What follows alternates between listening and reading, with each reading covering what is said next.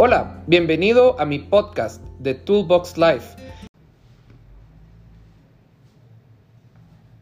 Hola, hola, hola, ¿cómo están? Bienvenidos a otro episodio de The Toolbox Life. Hoy vamos a hablar de algo interesante que es el Bitcoin. Y pues yo creo que todo el mundo estamos pendientes de qué es el Bitcoin y parece que lo estamos escuchando en, hasta en nuestras canciones favoritas, ¿no? Eh, es, es increíble todo lo que hemos logrado hacer como humanidad hasta el punto de llegar a crear este tipo de dinero electrónico. Pero antes de empezar a hablar de Bitcoin y antes de empezar a hablar eh, sobre qué utilidades tienen, es necesario hablar de los fundamentos de dónde parte esto. Es importante explicar lo que es blockchain o cadena de bloques en inglés. Y este es un sistema que permite gestionar la gran cantidad de información que se genera, la almacena, la cifra y la verifica en todo momento y queda guardado. Este proceso se hace a través de computadoras o supercomputadoras, las cuales están dispersas en todo el mundo y garantizan la seguridad de la información que va incluida en estos bloques para poder garantizar que todo está bien. La seguridad lo hace por medio de replicar cada bloque en todos los servidores del sistema. Y bueno, pues nos preguntaremos, ¿y esto no es vulnerable para los hackers? Efectivamente, la respuesta a esto es que es un poco complicado, ¿no? Es un poco complicado porque vemos que la situación, eh, cada vez los hackers están más, más inteligentes y cada vez eh, los hackers están muy adelantados. Pero podemos decir que no, que no necesariamente es vulnerable a los hackers. Y esto se debe a que blockchain es un sistema que se autoprotege mediante su estructura y su arquitectura descentralizada, la cual también al quedar integrada en una cadena de bloques, donde cada bloque tiene una información cifrada y certificada, hace complicado que, eh, la, que dicho bloque sea hackeado. ¿A qué me refiero con bloques? Hay tres cosas básicas que, que tiene que tener un bloque.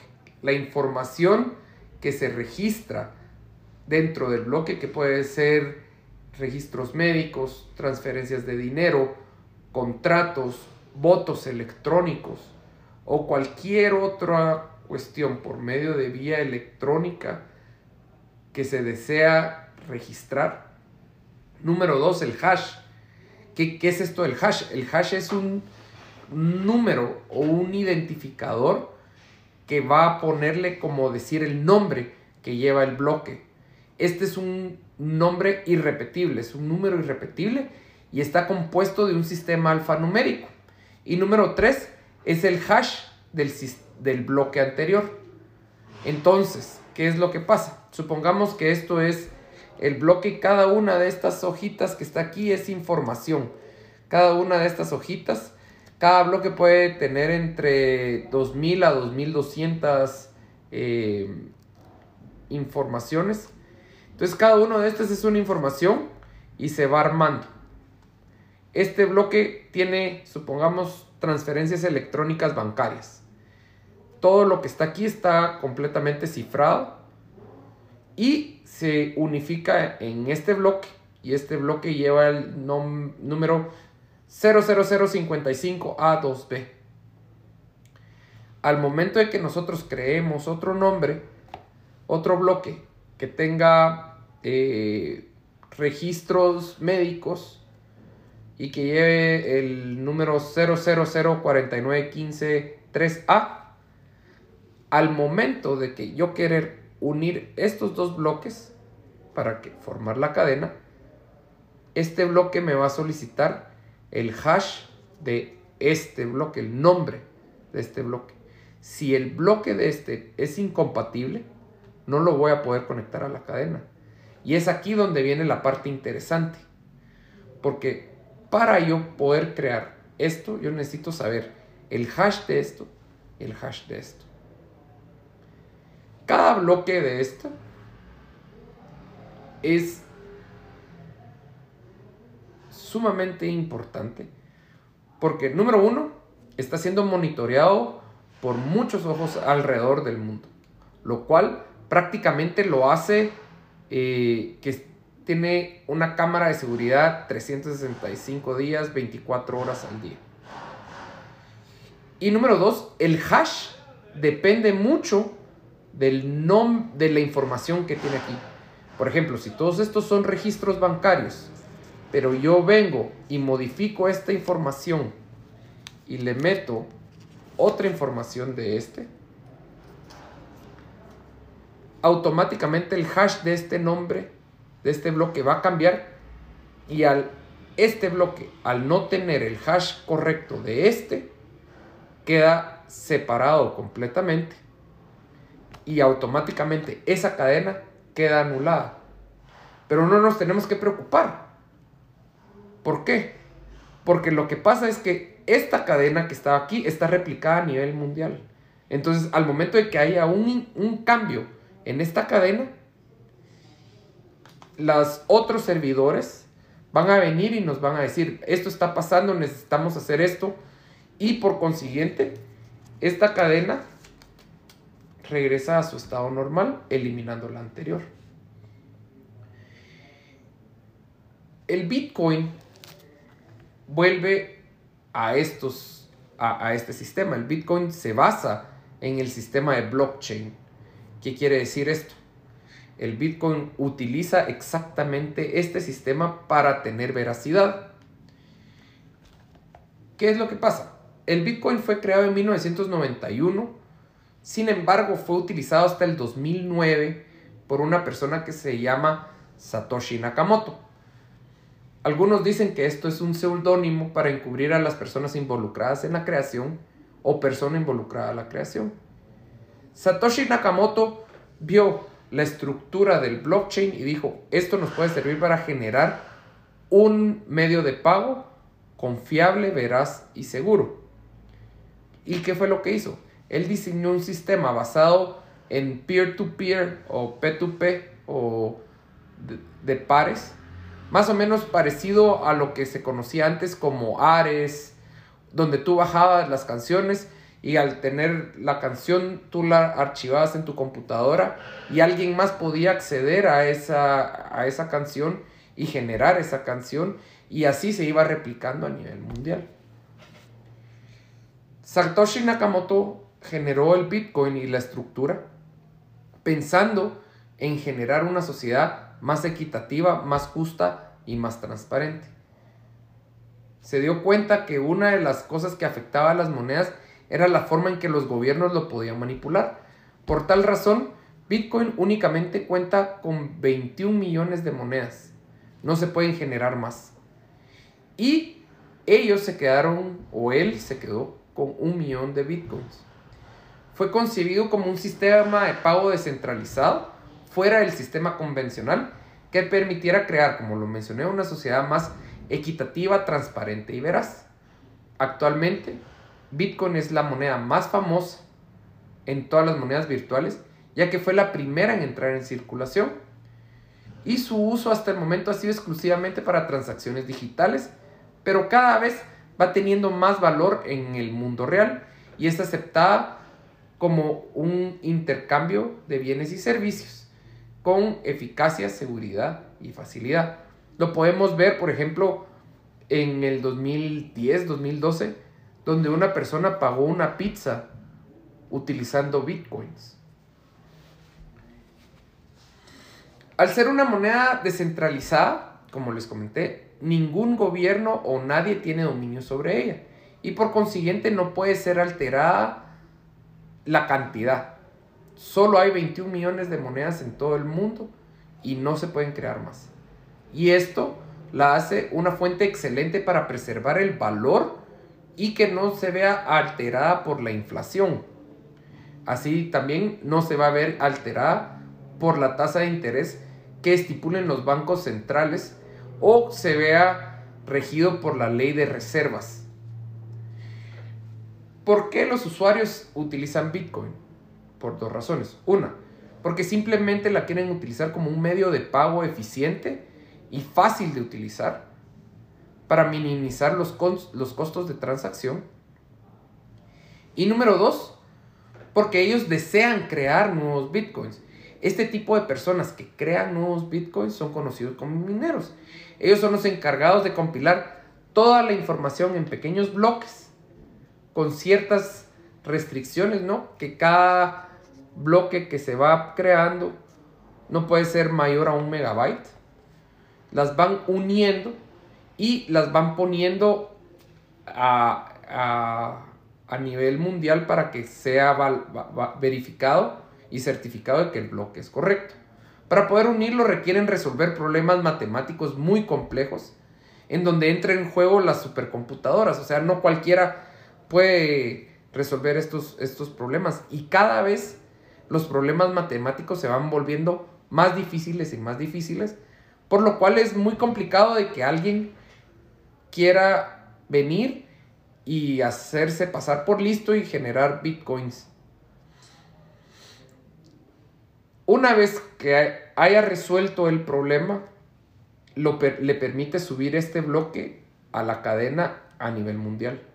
Cuando esto sube, pasa un proceso de verificación donde se tarda 10 minutos en ser aceptado, porque a nivel mundial todos los demás eh, servidores que están metidos en el bloque deben autorizar la cadena para que este bloque sea autorizado y verificar que efectivamente cumple con todos los requisitos y que resolvió el problema. Esto se llama proof of work o prueba de trabajo.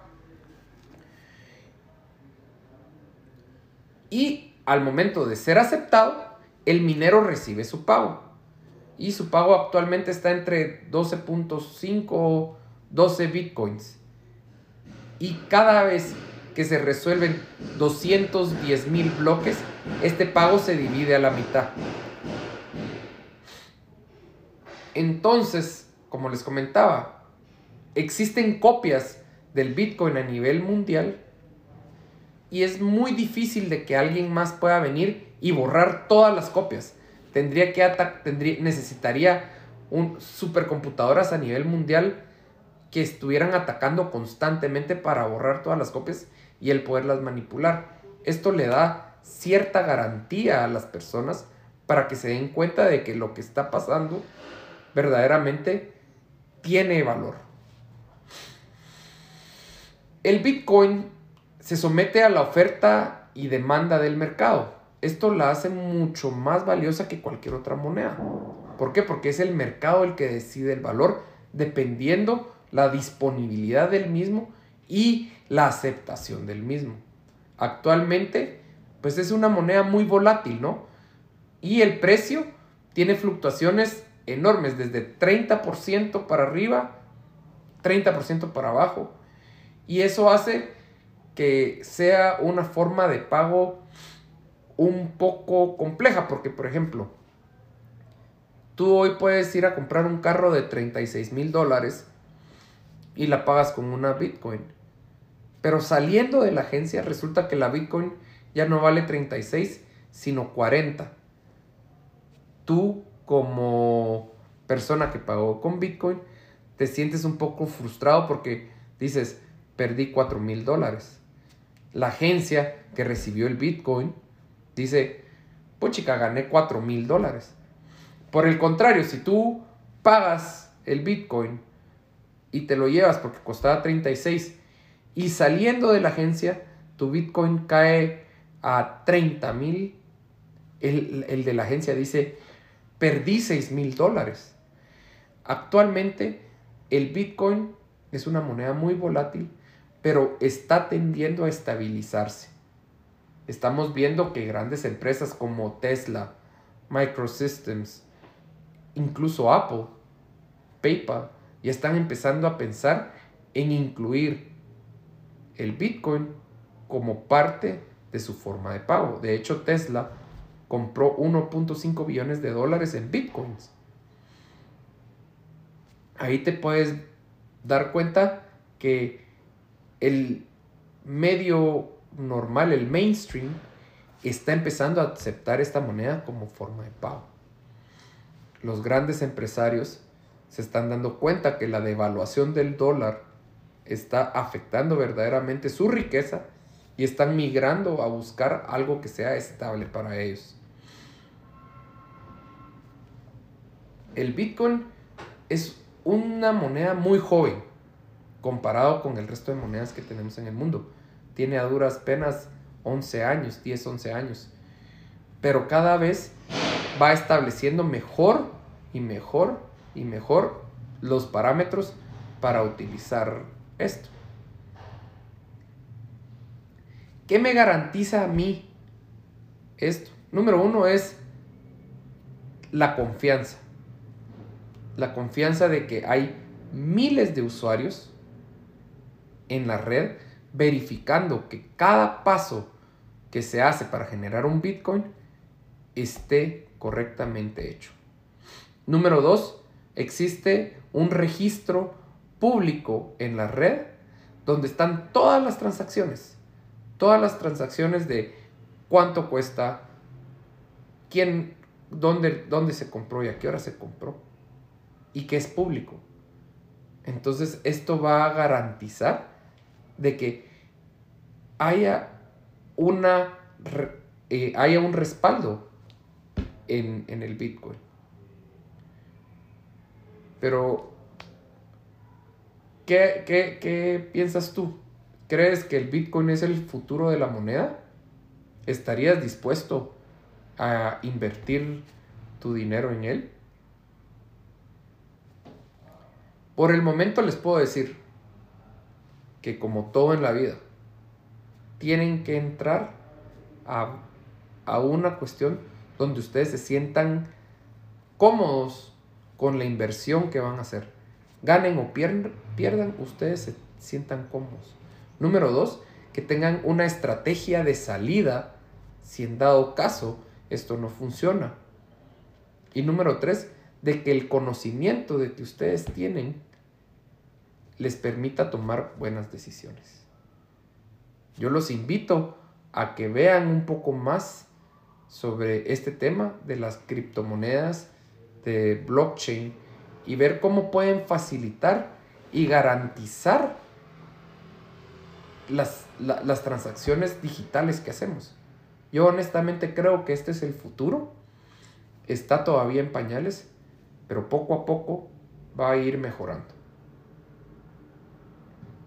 Verdaderamente estamos en un momento crucial en la historia donde estamos viendo la creación de nuevos servicios, nuevos bienes por medio digital y la creación de una nueva moneda. Y esto nos da oportunidad para seguir mejorando como, como humanidad.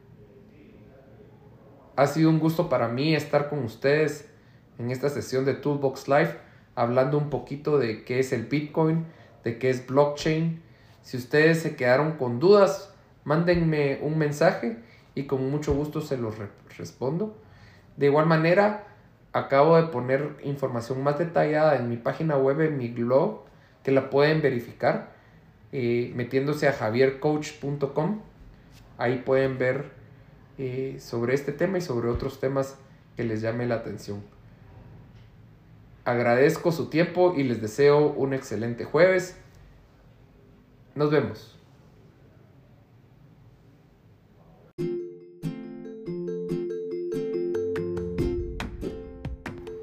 The Toolbox Live es un podcast que se transmite semanalmente todos los miércoles de 45 minutos. Esperamos que este episodio les haya gustado y estamos en contacto.